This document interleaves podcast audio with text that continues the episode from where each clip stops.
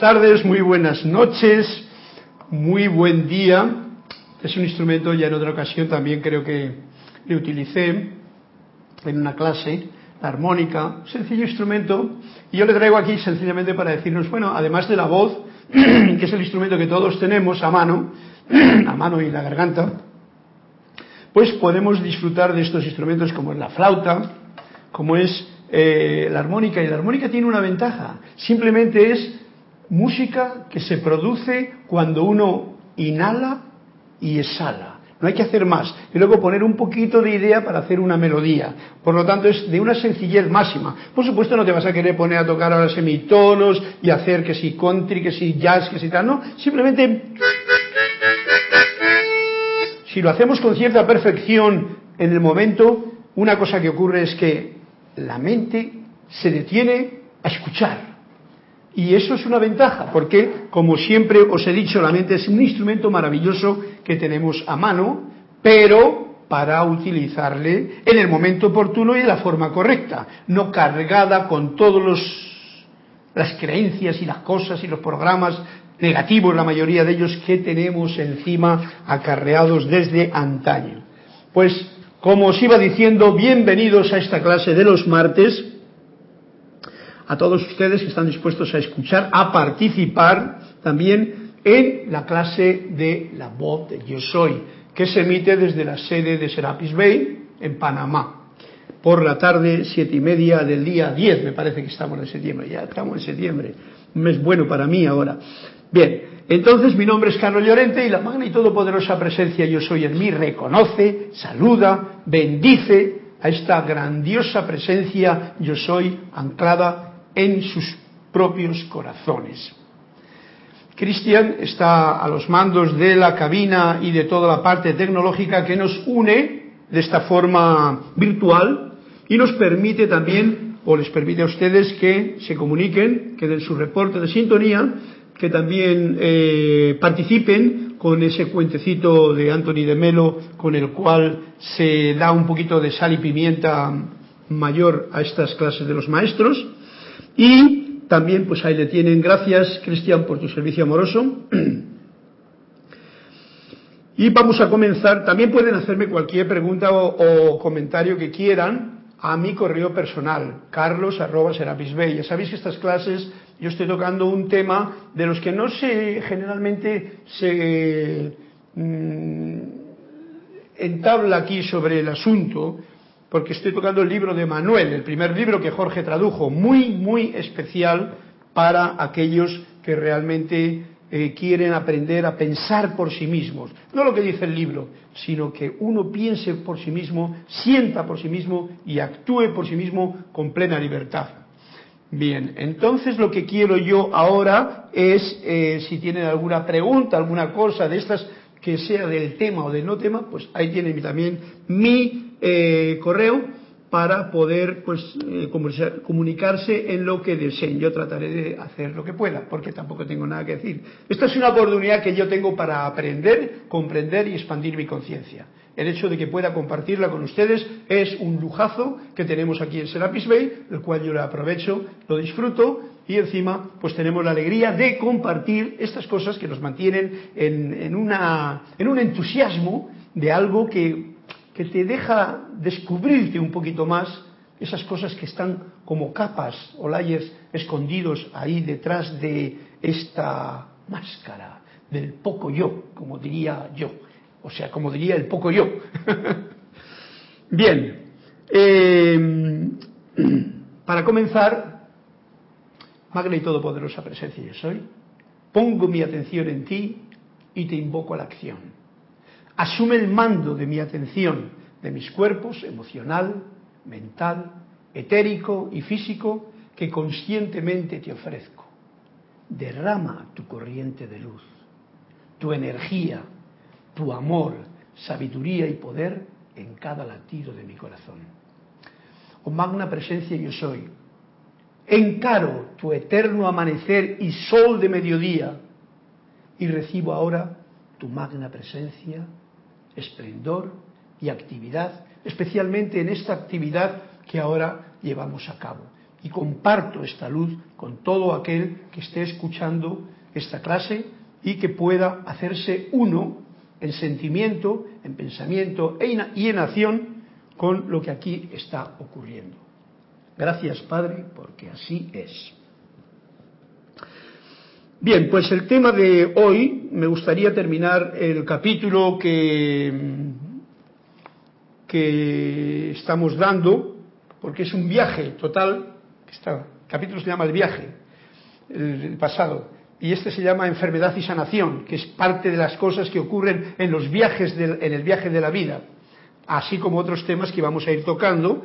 Por lo tanto, recordemos siempre que es un viaje y un viaje es siempre una alegría, siempre que no sea un viaje por obligación, ¿no?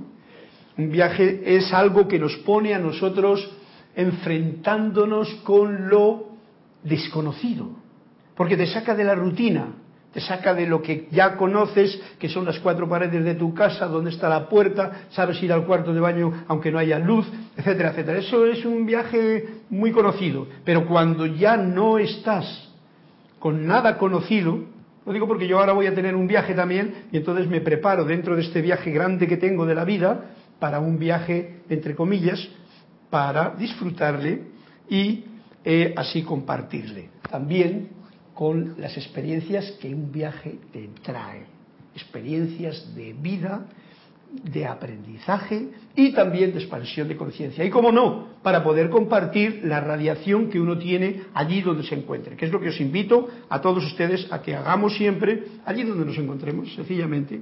Gozo, alegría, música, armonía, buen humor, comprender que estás cargado con esta luz de Dios que nunca falla y que la puedes compartir más bien hoy día en silencio y con mucho agradecimiento. Bueno, la clase última que tuvimos el martes pasado terminé con una frase que dice, la muerte no es un fracaso. Estamos hablando de cómo ayudar a alguien que estaba en esa etapa. Ya tocaremos el próximo capítulo esto de la muerte, que es muy gracioso, muy interesante poderlo tocar con gozo, con alegría, porque nos puede tocar ayudar a gente que esté en esa situación y entonces no conviene ir a, ese, a esa situación con miedo, porque entonces mejor, como decía el otro día Emanuel, mejor que te vayas de ahí porque no pintas nada. En un sitio, en un momento en que ese alma necesita alegría, gozo, entusiasmo para dar este paso tan rotundo que es el despegarte de lo conocido para entrar en el viaje que continúa de lo desconocido, pues necesita uno ese impulso de optimismo, de entusiasmo, de conocer sintiendo, no de conocer porque ha leído que es diferente. Bien, la muerte no es un fracaso. La muerte sencillamente es esa meta final de la vida. Y digo meta porque es que es un sitio donde uno va a llegar. Quiera o no quiera, va a llegar a la meta. No es como otros, cuando se dice eso de la meta es la ascensión, que es como más allá, ¿no? Entonces, igual llego, igual no llego. Uh, uh, no, no, no. Aquí vas a llegar a la meta. Esa meta es muy del poco yo. El poco yo tiene una meta que es que va a terminar la, la vida porque un día la comenzó. Y eso es pues muy divertido. Es como quien se monta en un avión, va a subir, va a vivir el viaje y luego va a aterrizar en otro lugar. Lo importante de la no es la muerte, que es esa meta de lo importante es cuán intensa, significativa y hermosa es la vida que uno vive en cada momento. La muerte no es un fracaso, la muerte es ese terminar, pero lo importante es cómo ha sido de intensa, de, de sensible, de significativa, de hermosa, de creativa, de armoniosa, de amorosa, mi proceso constante en cada etapa de mi vida. Eso es lo importante. Cuando uno hace bien eso, en cada etapa y cada paso, no te preocupes que todo va a llegar en su momento. Porque lo mismo que uno llega, como yo he llegado a esta edad, ¿eh? y yo no me he preocupado por llegar a ella, uno llega, llega. Llega si se cuida más o menos, porque a uno no llegan, ¿no? A esta edad, llegan, se quedan atrapados por el camino, pero eso ya cada cual tiene su historia. No pasa nada, no es ningún fracaso. Bien, pues entonces Ah, nos dice aquí Manuel, dice, no hay necesidad de que ustedes asuman ningún tipo de sentimiento de culpa por tener un cuerpo sano.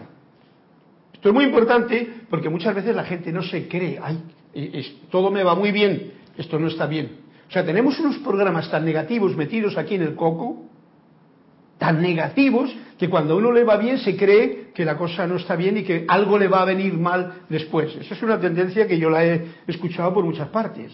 Bueno, pues no. ¿Eh? No, no hay necesidad. O sea, si tú lo quieres tener, bueno, pues allá, allá tú, ¿no? Pero no hay necesidad de que ustedes asuman ningún tipo de sentimiento de culpa por tener un cuerpo sano. Y yo añadiría, y tampoco por tener un cuerpo enfermo. ¿Vale?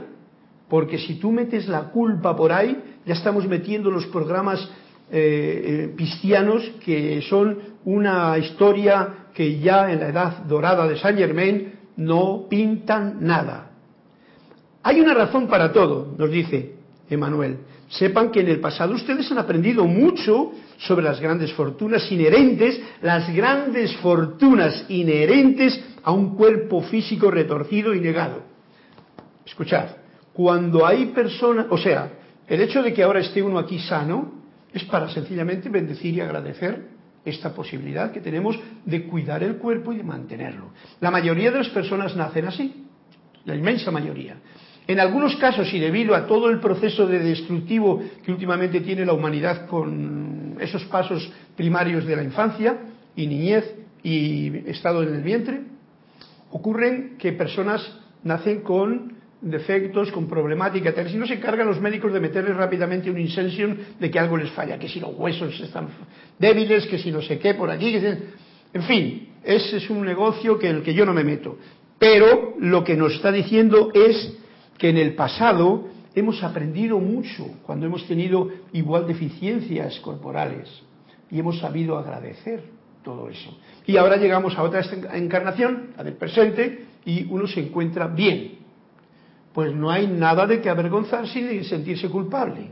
Sencillamente mantente así, porque el cuerpo debería de ser ese reflejo realmente donde un alma eh, bollante quiere practicar en esto, este momento de vida al que la gente lo tiene muy confundido, pero que yo os digo, es un paraíso, aunque las personas y la humanidad lo hemos convertido para muchos en un infierno, ¿eh? lo hemos convertido nosotros, los pocos yo, pero es un paraíso, pero depende de tu estado de conciencia, desde que naces hasta que terminas.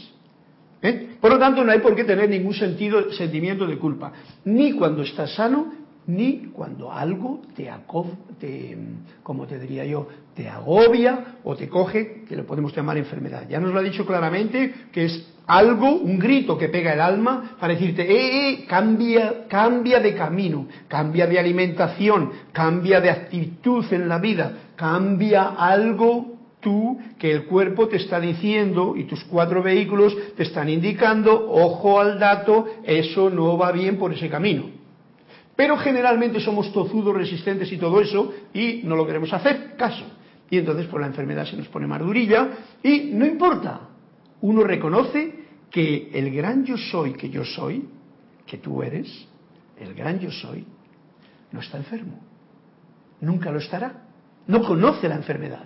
Pero el poco yo, que se carga con tantas pesadas cargas a las espaldas, se carga también con esta y a veces la mantienen. Y hay muchos que están orgullosos de estar enfermos de cualquier cosa. Y lo dicen, lo gritan, lo prolongan y qué felices están tomando las medicinas que les ha dicho el, doctor para que tienen esto y esto y esto y esto. ¿Ves tú? ¿Ves tú? No sienten culpa, sienten gozo por eso. Pues así es como debe de ser la cosa. ¿Acaso temen que todo no esté distribuido equitativamente en el universo de Dios, de la divinidad, del gran yo soy? Todo está en su orden, por lo tanto, no hay nada que poner en contra de ello. Está diseñado todo esto para reaccionar de esta manera cuando ciertos elementos en su vida llegan a un punto después, después del cual ustedes ya no pueden seguir.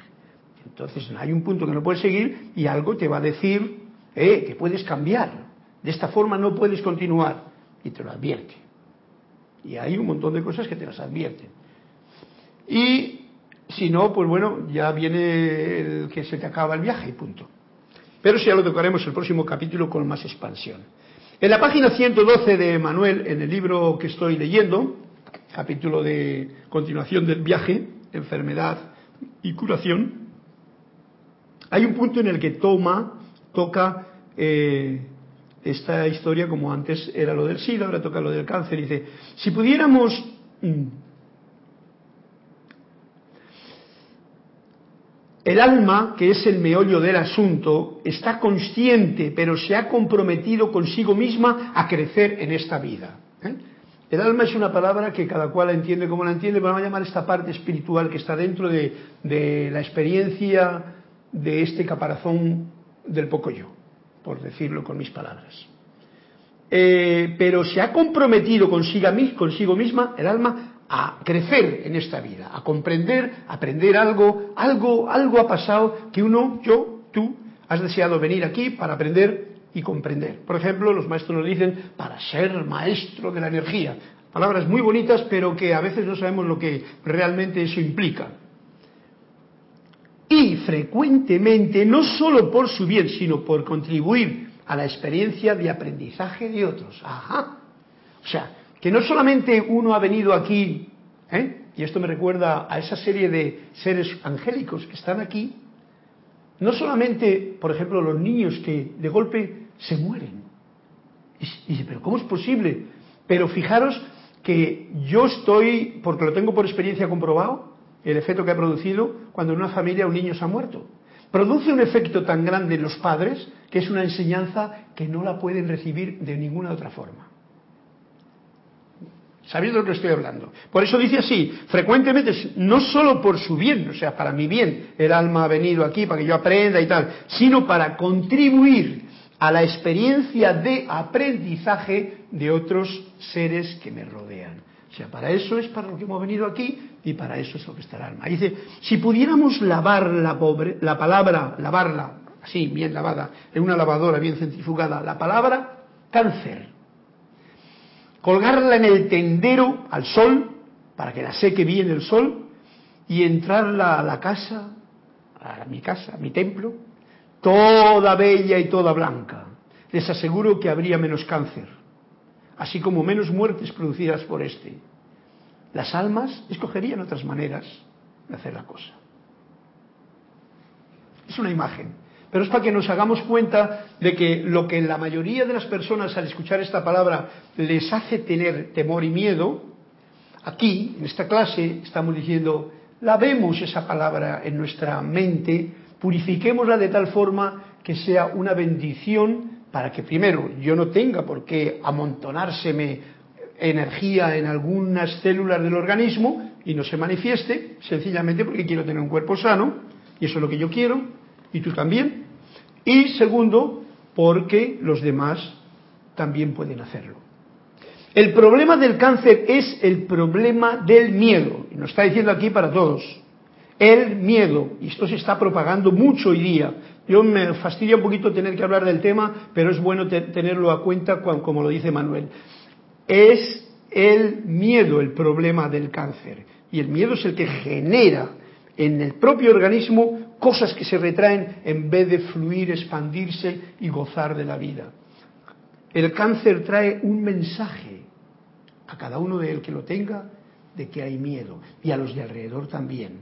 Como trae ese mensaje, y os acordáis del pasajero que viene en mi automóvil en el vehículo de la vida cuando yo camino, ese es el miedo. Es un fantasma, pero que es necesario tener aquí porque, porque muchos aprovechan de ello, otros eh, así viven el viaje con la emoción del miedo, ¿qué va a pasar? ¿Qué me pasó? Y tal, en vez de vivir con el disfrute del viaje. Y que tanto prevalece en el mundo de ustedes. Estas son las palabras de Manuel. El problema del cáncer es el problema del miedo que tanto prevalece en el mundo de ustedes. Él está hablándonos desde el punto de un maestro, de un ser de luz, angelical, y nos está diciendo, ojo al dato, eso es lo que más prevalece en el mundo del ser humano hoy día. Hoy día más todavía que nunca. Porque teniendo tantas posibilidades, nos están metiendo eso por todas, las esquinas. Y uno abre cualquier cosa. Yo me acuerdo cuando voy por la calle ahí una mañana espléndida, me levanto 7 de la mañana, boom, cojo el coche para hacer alguna cosa por ahí. Y lo primero que me sale es un chaval con un periódico así, vendiendo el periódico. ¿Qué pone en la primera página? Ustedes ya saben. Bueno, por lo menos eh, los que están en Panamá que si el crimen, que si la pistola, que las noticias de estas que te dicen, ya te fastidió ese, bueno, te fastidió entre comillas, a mí no me fastidia nada, ¿no? Yo veo eso como una película estúpida que está viviendo mucha gente porque no saben activar otras posibilidades de ganarse la vida. Y eh, todo está reducido a esa poco yo que cada vez es más poco yo y está feliz en ese poco yo. Entonces, vamos al grano con esto. Es así que a las enfermedades se le aplica el mismo tratamiento que al miedo. Hay que lavarlas, hay que purificarlas, hay que bendecirlas, hay que agradecerlas, hay que llenarlas con el amor de la luz de Dios que nunca falla, que está en nuestro propio interior. Claro, la gente lo que hace es ir al médico y tomarse unas pastillas y acudir a los remedios que el médico pone. Para esto que acabo de decir hace falta ser osado, Hace falta ser un guerrero en realidad. Hace falta ser un verdadero estudiante de la luz. O sea, un estudiante de la luz quiere decir un guerrero de la luz, un práctico de la luz, que sabe que lo que soy es luz y todo lo demás es un fantasma y es miedo. ¿Tengo miedo? Bueno, pues ahí la enfermedad me va a dar unas leccioncitas y tal. Pero no tengamos sentimiento de culpa. Trabajemos con ello porque aquí estamos precisamente para que el alma se recupere de sus cosas que ha querido aprobarse en, este, en esta encarnación y de esa forma pues practicar con esa oportunidad. Dice una pregunta que le hacen a Manuel. Me han dicho que no hay enfermedad que no tenga cura, ¿ves? Confiando en esto, ¿qué puedo hacer para recuperar mi salud? Esto para esas personas que tienen o que se sienten en cualquier momento eh, con una enfermedad que les eh, atañe, una apariencia. Y dice Manuel, Aquí es que aflora el asunto de la voluntad, la voluntad, ahí aflora. Siempre que uno dice, no hay nada que no pueda ser curado, viene acompañado por la exigencia de bajo mis términos, o sea, bajo estos términos de Manuel que nos está diciendo, o bajo estos términos míos. Si yo lo digo, pero pero, y tengo miedo, pero debo de tomarme esto, pero me pasó aquello y tal. Son términos que mi propia mente, mi poco yo, en lo conocido, trabaja y hace que esa enfermedad se prolongue más o menos. Dice, ¿es verdad que no hay enfermedad incurable? Tendría que decir que sí, dice Manuel. Tendría que decir que sí, no hay ninguna enfermedad que no sea incurable si ustedes fueran lo suficientemente sabios para considerar la muerte como una cura. Eso ya es el final. O sea, uno si considera que la muerte no existe, que en realidad se termina el viaje, que se te ha calmado tu experiencia, que la has vivido más como un infiernillo que como un paraíso, paraísillo, ¿no? Un paraíso pequeñillo, pues entonces, bueno, ese es el problema de cada cual. Tenemos que fluctuar porque tenemos una sociedad que nos rodea cargada de tantas eh, eh, programas totalmente destructivos, negativos y, tratando de, de, meterte en lo que no es, porque lo que es está aquí. Que bueno, te enfrenta, uno se enfrenta con esa realidad. ¿Qué hago caso yo? ¿A lo que yo soy? ¿Al gran yo soy en mí? o a lo que el poco yo que al mirar para afuera ve lo que los otros poco yo me están diciendo, incluyendo religiones, libros, política, social y educación. Todo. No hay mucho tiempo que perder, por eso las cosas cuanto más claras se digan, como que mejor. El que tenga oídos para oír, pues que oiga, ¿no? Dice, en su infinita sabiduría con respecto a cómo curarse uno mismo, ¿eh? cómo hacer que una enfermedad pase lo mismo que pasan las nubes por el cielo, en su infinita sabiduría el cuerpo conoce lo que se requiere para el equilibrio. Ojo al dato este, esta frase. En su fijaros que dicen, los maestros lo dicen claramente, la llama es inteligente, ¿no? La llama de amor, la llama de la pureza, la llama de la liberación, todas las llamas son energía divina, que nosotros la hemos calificado de esta forma, y es inteligente, sabe lo que tiene que hacer. Pues fijaros lo que nos está diciendo aquí. El cuerpo, en su infinita sabiduría también, eh, con, todo el, con todo el complejo del cuerpo, porque el cuerpo es uno, pero son siete cuerpos los que hay aquí, más otro más. ¿eh? Tres que están maravillosos. Cuerpo etérico, cuerpo causal, cuerpo crístico. No tienen problema. Pero tenemos aquí cuatro cuerpos descolgados en la materia emocional, etérico, físico y mental. Ahí tenemos un lío. Bien, pues incluso esos cuatro, cuando se saben llevar bien y se junta el uno con el otro pidiendo help o ayuda cuando es necesario, tiene la infinita sabiduría, por eso estamos hablando del cuerpo, el gran yo soy es un cuerpo entero, la que se requiere para mantener en equilibrio estos cuatro vehículos inferiores, que es de lo que se trata. Los tres superiores están perfectamente. Ahí tenéis la lámina, tú la conocéis, no hay problema. Los tres cuerpos superiores están en su sitio. Están divinos.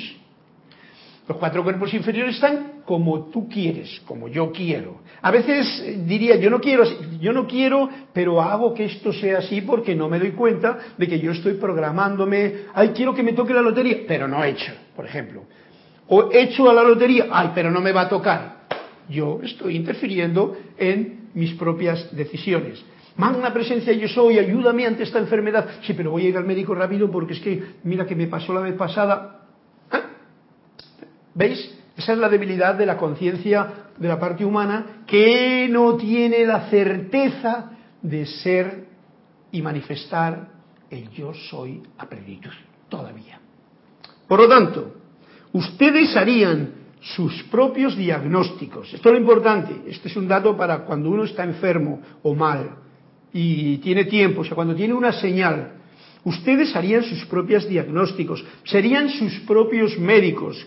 Cúrate a ti mismo, decía una frase allí, lo mismo que conócete a ti mismo, son frases antiguas. Si tan solo prestásemos atención a lo que nos ocurre. Prestar atención no quiere decir, ay, me duele, voy a ir, ¿eh? no, sino, un momentito, ¿por qué me ha pasado esto? Yo, yo generalmente que me he tratado bastante bien siempre dentro de mis posibilidades, pues siempre tengo eso como muy en conciencia. Cuando algo me pasa, digo, ¿qué es lo que pasa aquí? ¿Qué estoy haciendo? ¿Por qué esto tal? Me hago una especie de análisis personal y es esto lo que está diciendo aquí el libro. Ah, sería sus, háganse su propio diagnóstico. O sea, sé tú tu propio médico, porque ya sabes, especialmente los que están aquí en Panamá lo saben muy claramente, que tú vas al médico y yo, por las veces que he ido, me ha, pillado la misma situación. Le digo lo que me pasa, él me mira, mira un poquito la computadora, mira unas cosas, me mira la tensión, que se me ha puesto alta de golpe, porque me la mira y me, me altera, y automáticamente me receta esta más esta, pero también esta, ¿vale? Y yo me voy feliz, pago y ya está. Ya está la cosa como estaba, pero más cargado de cosas que no son lo que aquí estamos diciendo. Porque ustedes harían sus propios diagnósticos, serían sus propios médicos, si tan solo, y nos está dando un toque, prestaran atención. Muy importante esto que acabo de decir. Permítanme decirles que cuando su alma está lista para abandonar su cuerpo, podrían ustedes encontrarse caminando por ahí y su corazón se detendría. ¿Ok? O sea, fijaros lo que está diciendo aquí. No tengas miedo, porque lo que ocurre cuando viene la enfermedad es que tenemos miedo a morir. Coña. ¿Está claro? Entonces no tengan miedo. Cuando el alma esté dispuesta a morir, se va a morir. Sí o sí. Sí o sí. Y tú no tienes que hacer nada. Va a ocurrir. Porque eso es como diciendo, ya has terminado el viaje, se, punto final. Por lo tanto, ¿qué hago yo interfiriendo pensando que me voy a morir, que me va a pasar algo? Bueno, pues esto es una de las cosas que atacan más a la mayoría de gente cuando te viene hasta un amago de tos. Y uno, pues lo digo por mí mismo, porque yo tengo que luchar contra esas, esas cosas que me vienen a mí. O sea que sé de lo que estoy hablando.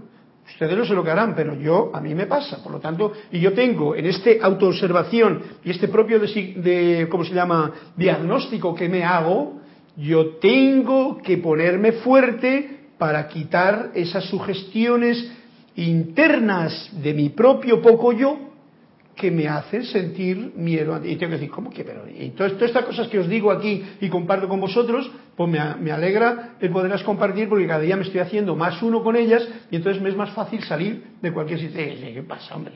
Por ejemplo, esto que acabo de decir ahora es un dato muy especial para que lo tengamos en cuenta.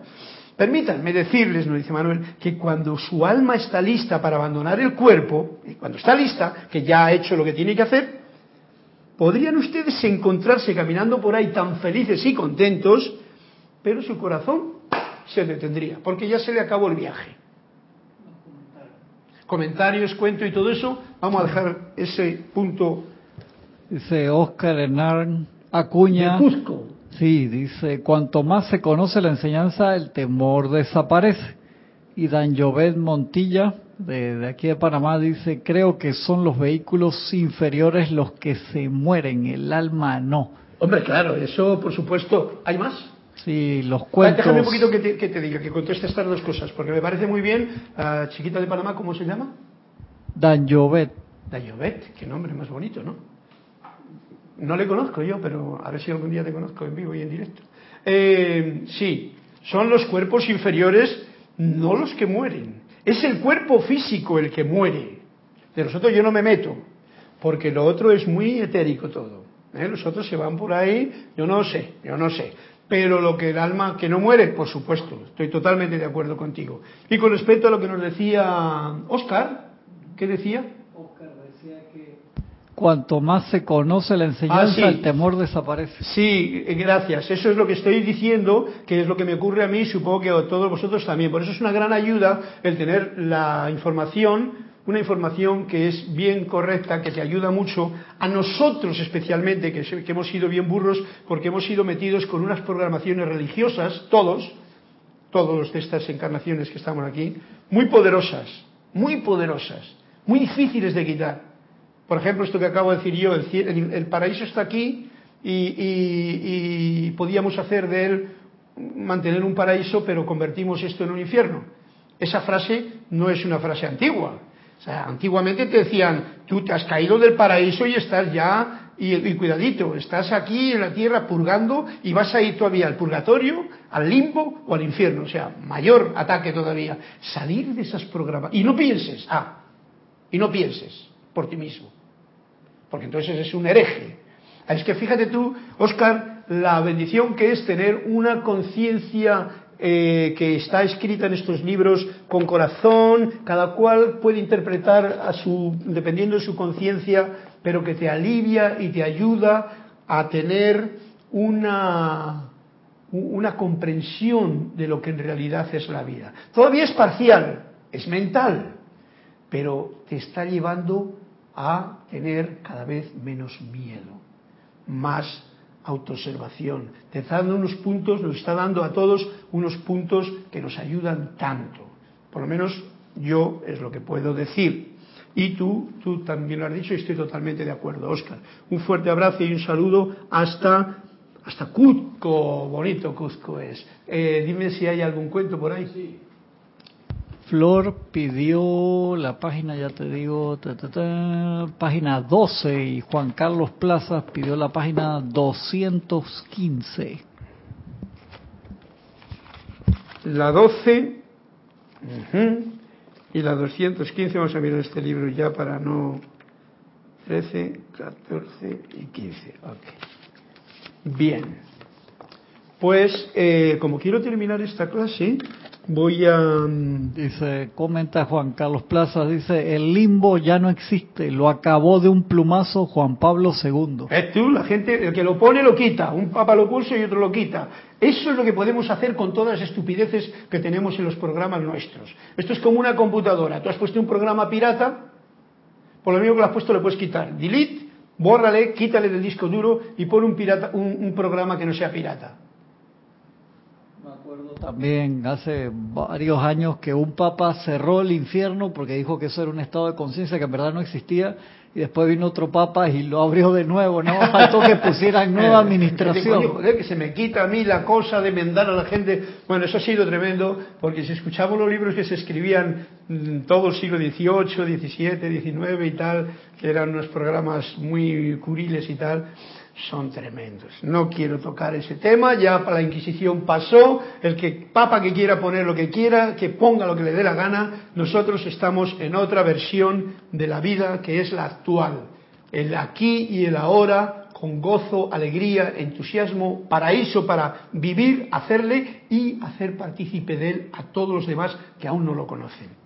Bien, seguimos por el punto de que bueno, este, este punto importante, eh, me refería yo al hecho de, que no, de que no tengamos miedo a la enfermedad, que tengamos amor, compasión, bendición, porque el cuerpo, el alma, como decía, eh, no me acuerdo el nombre, ¿eh? sí, como um, ese alma no muere, ¿vale? O sea, la muerte no existe. El cuerpo, pues fíjate tú, un cuerpo viejo ya que ya ha dado de sí, pues ya, ¿para qué? Si ya no te puedes subir a como a Monsegur, así como me subí, bueno, me voy a subir porque no estoy allí, pues si no, subiría todavía. Pero, eh, en fin, dice lo siguiente. El, cuerpo el corazón se detendría aún siendo un atleta fuerte y saludable. O sea que, ¿ves tú? No hay problema, no tengamos miedo. Si el alma no está lista para partir, el cuerpo se curará a sí mismo. Pero claro, esta es una frase muy bonita de decir, y la puede poner esta melodía. Pero creerlo y tener la paz y la ciencia suficiente, paciencia, para asimilarlo y estar consciente de ello, solo algunos pueden hacerlo, pero la mayoría de la gente que está entrando en este nuevo eh, orden de, paraíso en vez de infierno, porque ya, y de limbo también, porque ya está fuera de aquí, eh, porque estar en el limbo es como estar en la luna, ¿no? Así como tonto. Si el alma no está lista para partir, el cuerpo se curará a sí mismo. Tengamos conciencia de eso para cada cual que cuando se vea ante esta situación lo tenga claro y siga y se mantenga alegre, entusiasta, agradecido y poniendo el remedio que le corresponda poner porque ha hecho un diagnóstico adecuado a lo que está haciendo. Ustedes necesitan reconocer el poder de la conciencia liberada del ser humano, no la voluntad. Ustedes necesitan reconocer el poder de la conciencia liberada del ser humano. O sea, la conciencia libre del ser humano, un ser humano es un ser que tiene conciencia de su divinidad, ¿vale? Porque si no es un ser más bien tirando a animal que va, anda por instinto solamente. No la voluntad. Fijaros, está yendo más allá sino la conciencia liberada.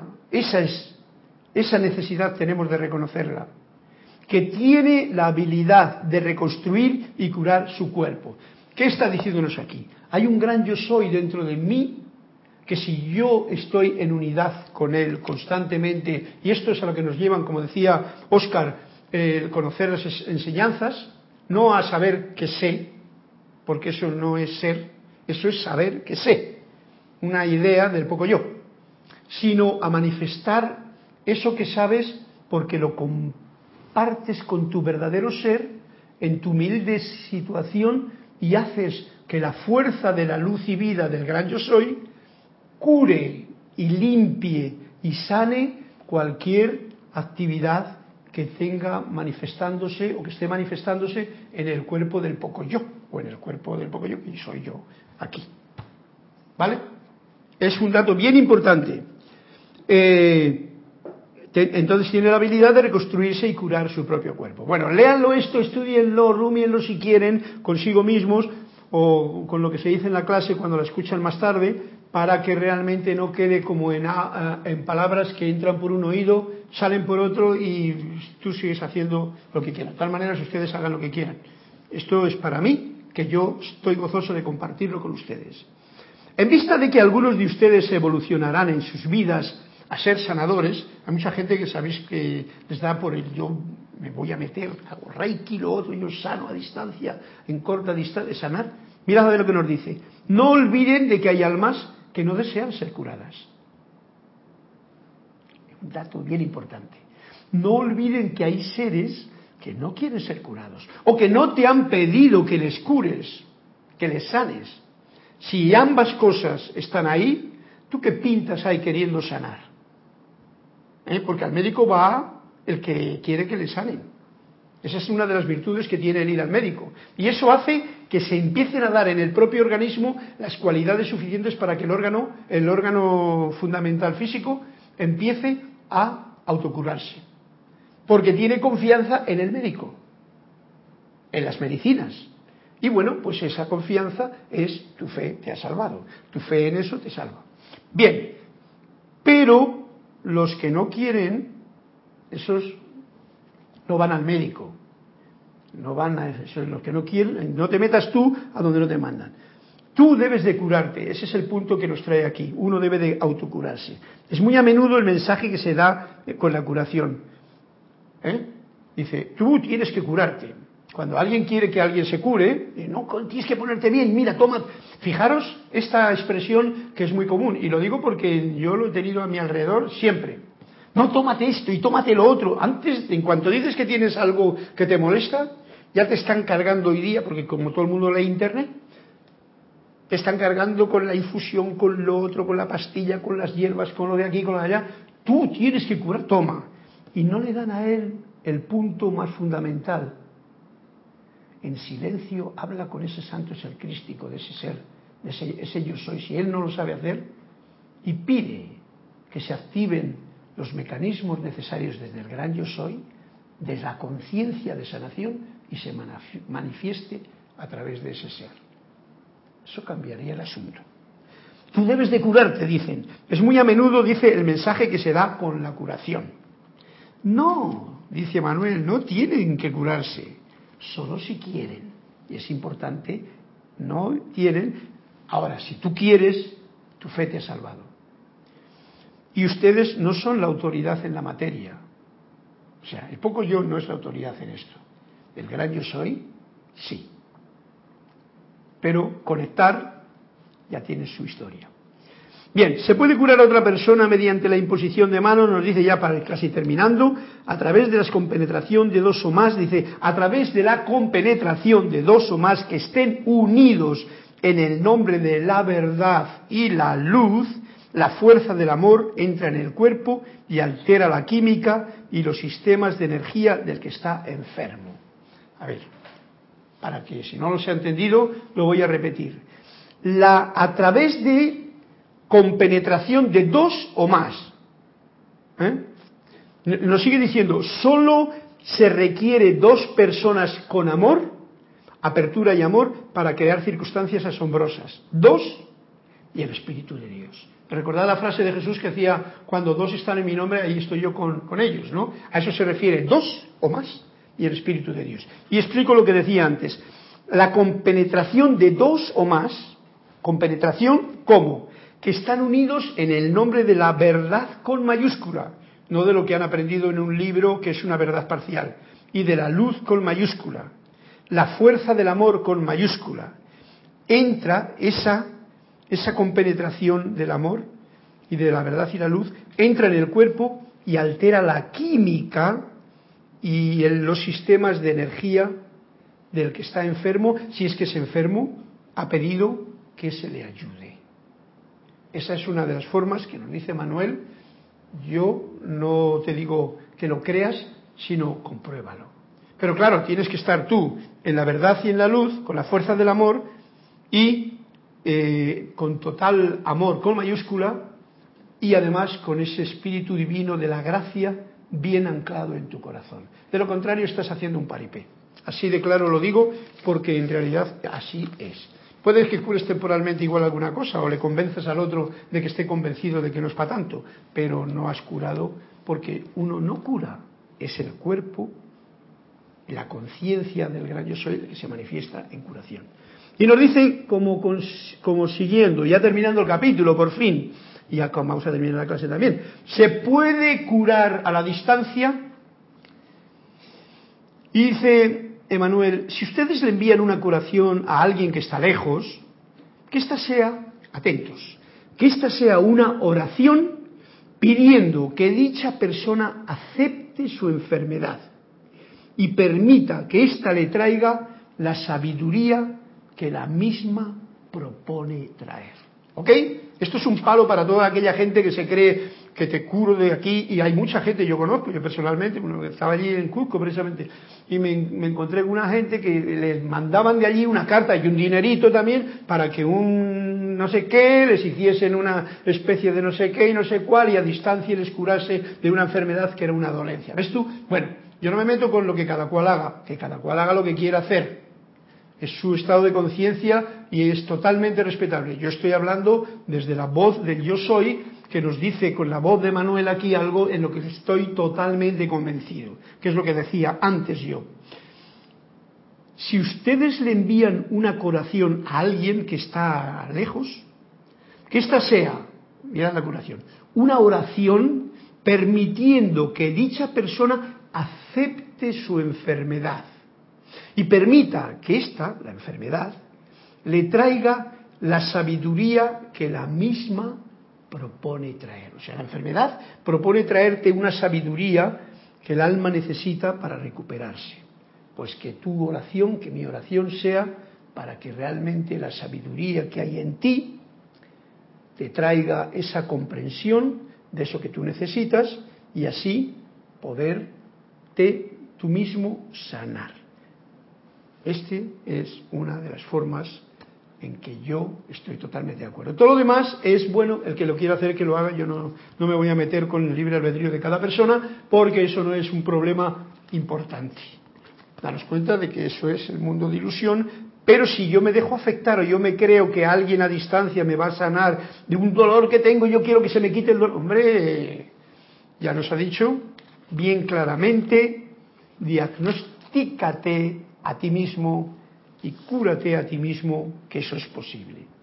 ¿Que hay que llegar a mayor purificación de todo lo que tenemos ahí? Eso, pues porque hay que llegar a mayor gozo, alegría y agradecimiento para mantenerse en gracia, que es lo importante, que los cuatro vehículos inferiores estén en un balance con los otros tres superiores y esté la gracia que te cura y te sana, eso es importante. Hoy esto me está dando a mí unas ideas hoy que me está poniendo bien contento. Gracias a vosotros por escuchar, a mí por poder leer esta frase y comprenderla con mayor sentido.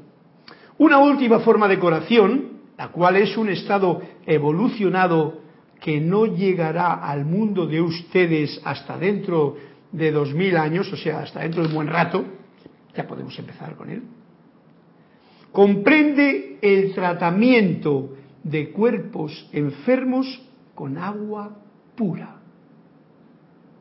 Ojo al dato. Yo sé de lo que está hablando.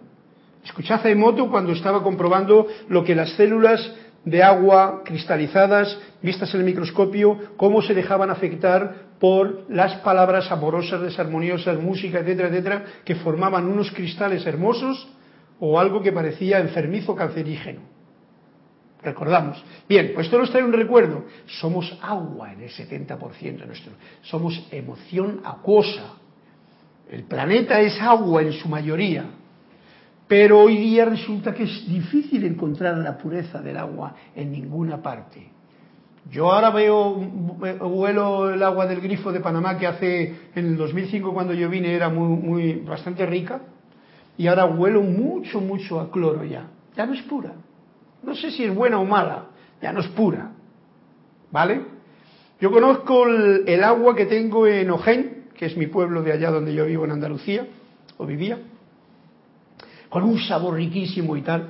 Para mí tenía cierta pureza, pero incluso analizándola tenía un poquito demasiado de calcio, o sea, de calcio, ¿no? Con lo cual, si exageras bebiendo ese agua, pues te puedes cargar. En fin, encontrar agua pura no es fácil. Por eso nos dice Manuel que, que llegará más tarde, cuando el hombre se ponga un poquito las pilas y en vez de poner los ríos, las fuentes, los Amazonas, y todo lo que está haciendo el mar y todos los desperdicios en una impureza que es de lo más abominable que puede haber hoy día para el planeta Tierra, o sea que todas las venas de nuestro sistema eh, de irrigación del planeta Tierra están impuros. Si en vez de eso empezamos ya a tratarlo bien, no hay problema. Viene una tormenta, viene una lluvia, pum, pum, pum, pum, viene un glaciar, se derrite, la geografía de la Tierra puede volver a purificarse. y entonces tendremos una forma última de curación. Pero la podemos empezar ya a hacer aquí ahora y os voy a decir un punto que podemos intentarle pues nosotros en confianza y como laboratorio de experimentación, que es a cualquier agua que tú tienes con unas cualidades más o menos que es que tú tienes en frigorífico, en vez de tomarla directamente de la pila y bebértela así fría, bendícela, agradecela, Cárgala, como dice la Madre María, con la, con la, con la llama de la resurrección. En fin, pon tu sentimiento amoroso y emocional en esas moléculas del agua para que, para que canten de gozo y luego a la hora de bebértelo reconoce con agradecimiento que el agua está contagiando, ese agua que es pura porque tú lo has purificado, está contagiando todo el agua que hay en tu sistema físico. Es una técnica que podemos experimentar. Y me lo decís cómo va. La efectividad de este tratamiento descansará, nos dice, en la fe. O sea, que si tú lo crees, tú lo sientes y tú lo haces, en eso será efectivo. Si tú no lo crees y tú lo haces porque yo lo digo y tal, no pasará nada. Es más, probablemente hasta te guste más beber agua confusa que agua pura. Bueno, pues ante esta situación, curación para terminar la clase, o enfermedad, no, curación, o, ¿cómo, es el capítulo?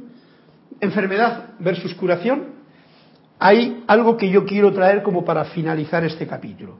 Ante las experiencias duras de la vida, ¿eh? Que es la enfermedad, por ejemplo, una experiencia dura, vamos a llamarla, la de cualquiera, yo tengo dos opciones, y las pongo bien claras en el, en el candelero, dos opciones. Una, o quejarme y volverme herido por la vida y mantener esa queja y esa herida, una opción, o agradecer a la enfermedad y volverme sabio. Ahí cada cual que elija lo que quiere. Yo, por supuesto, elijo agradecer y volverme más comprensivo con lo que una enfermedad o un problema de cualquier nivel o índole me traiga. Eso va a depender de ti, que soy yo, o de yo, que eres tú. Ese es el concepto que también tenemos que tener claro, no como concepto, sino como conciencia de unidad. Y con esto termina la clase para pasar la próxima a comenzar ese capítulo de la muerte que le tocaremos un poquito, pero nos vamos a los dos cuentecitos. Había dos solamente, ¿no? En la página 12, Flor, nos dices así con este cuento para terminar la clase. El maestro podía ser enormemente crítico cuando pensaba que la crítica era necesaria. Pero, por sorprendente que pueda parecer, nadie tomaba a mal sus reprimendas. ¿Mm? Cuando alguien le preguntó la razón de ello, el maestro respondió, todo depende de cómo lo haga uno. Los seres humanos son como las flores, abiertas y receptivas al manso rocío, pero cerradas y reacias al violento aguacero. ¿Ok? Esto me recuerda mucho a Jorge, que tenía una forma de muchas veces de decir las cosas.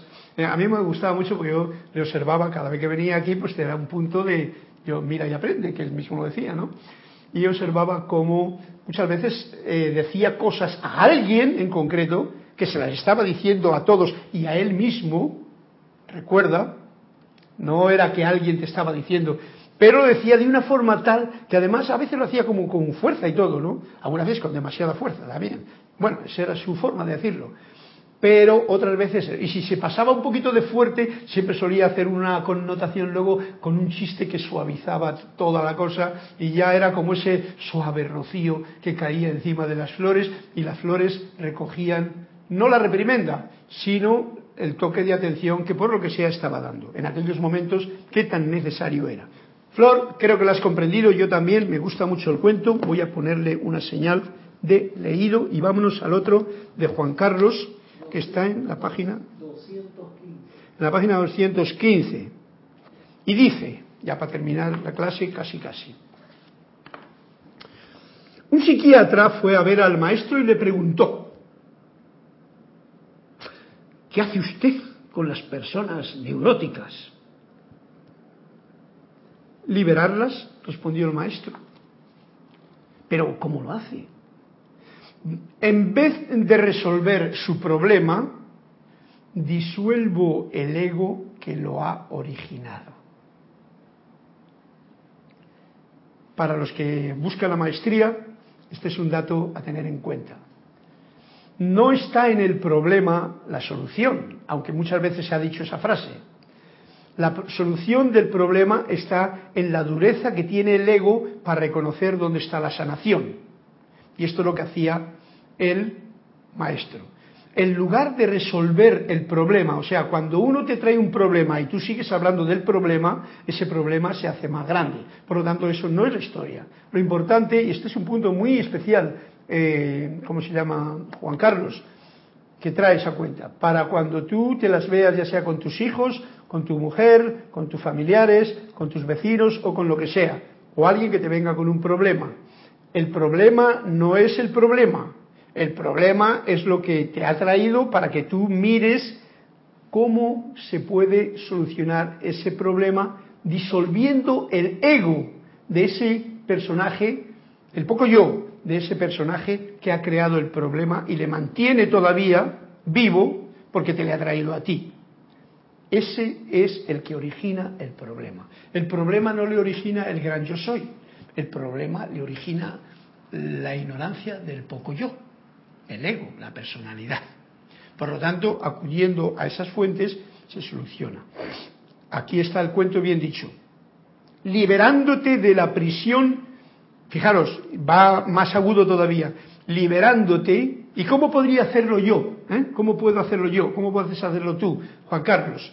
Liberándote de la prisión de tus pensamientos y accediendo al mundo de los sentidos, replicó el maestro. Los pensamientos, ya sabéis que la mente es maravillosa, pero está cargada de tantas estupideces que nos tiene cansados. Pues muchas veces, como dice, eh, ¿cómo se llama? como decíamos en la cosa anterior, la gente quiere dejar de pensar.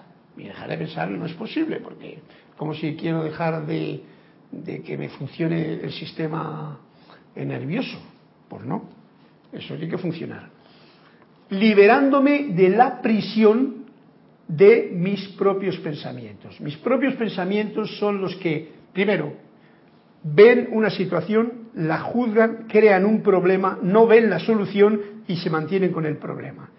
Libérate de esa prisión que tú, que yo tengo, me libero, accedo al mundo de los sentidos con lo nuevo que está siempre dándome el aquí y el ahora, y así se soluciona un problema. es fácil decirlo, es un cuento, pero es un cuento que te cuento con alegría, o que me cuentas tú, Juan Carlos, para que el que lo escuche sepa que el problema no está en el problema, sino en el pensamiento que uno tiene de ese problema. Libérate de ese pensamiento, trae otro pensamiento de gozo, de alegría, de opulencia, de, optimismo, trae otro pensamiento, ¿eh? y entonces el problema se disuelve. Sujétalo, Sostén ese pensamiento de, alegría, de gozo, de entusiasmo y de comprensión del yo soy. Porque si no, el poco yo, como un pulpo, te va a meter la mano y te va a agarrar de nuevo. Y te tiene otra vez en el problema. Porque es un problema, y este problema, mira qué problema. Y más si se lo cuentas a otro, por supuesto el problema se hace más grande. Porque ya tu problema lo has compartido con otro poco yo, que te va a dar soluciones para ese problema, que no son las soluciones, porque el problema es como una enfermedad tú tienes que solucionar. Esto, mira, esto va con la clase justo. La enfermedad es un problema, ¿no? El problema es una enfermedad. ¿Cómo se soluciona? Liberándote de la prisión de tus pensamientos. El pensamiento que yo tengo sobre mi problema es el que me encadena al problema. Suéltate de eso, me suelto de eso, dejo, como ha dicho antes, que la vida y que el alma haga su trabajo, esto hay que tener el gozo y la alegría y el desparpajo también y la osadía de, eh, de, sentirlo. Pues si no lo sientes, las palabras son palabras. Pero si lo sientes y lo vives y lo haces real en tu experiencia, ajá, las cosas cambian de otra manera. Y para terminar, que ya hemos terminado con esto, gracias Juan Carlos, gracias Flor, gracias por vuestro Oscar y los que estaban apuntados, que no sé cuántos habría por ahí, por esta comunicación que hemos tenido esta clase, también a los que están en el, en, el recóndito, ¿eh? los que no dicen nada pero escuchan la clase, bendiciones a todos, pero quiero abrir la página en esta página para decir simplemente algo de el gran director divino. Dame de aquí que no sea una conversación normal. Para terminar la clase, acudo a la página 109, que son planes del presente, dice planes del futuro, la mágica presencia, para tenerlo en cuenta, y nos dice así que es la despedida que yo quiero hacer. Yo lo abro así para que ahora coincida con lo que yo quiero traerme y compartir con ustedes. El gran amor, con mayúscula, de ese que estábamos hablando, que es el que cura cuando dos se ponen juntos en él, y sinceridad natural de ustedes, abierto de par en par la puerta de la iluminación. ¿Eh? Esto ha abierto ya con esta clase de par en par la puerta de la iluminación. Permanezca siempre fieles a la gran luz interior, la gloriosa presencia yo soy. Ya con esto ya no digo más. Permanezcan siempre fieles a la gran luz interior que es la gloriosa presencia yo soy. Gracias a todos por esta clase, por esta participación, por esta conciencia de Maestro Ascendido que nos ha traído hoy a la comprensión y con unos sonidos de flauta me despido y diciendo siempre, juzgo menos, agradezco más y bendigo a la vida.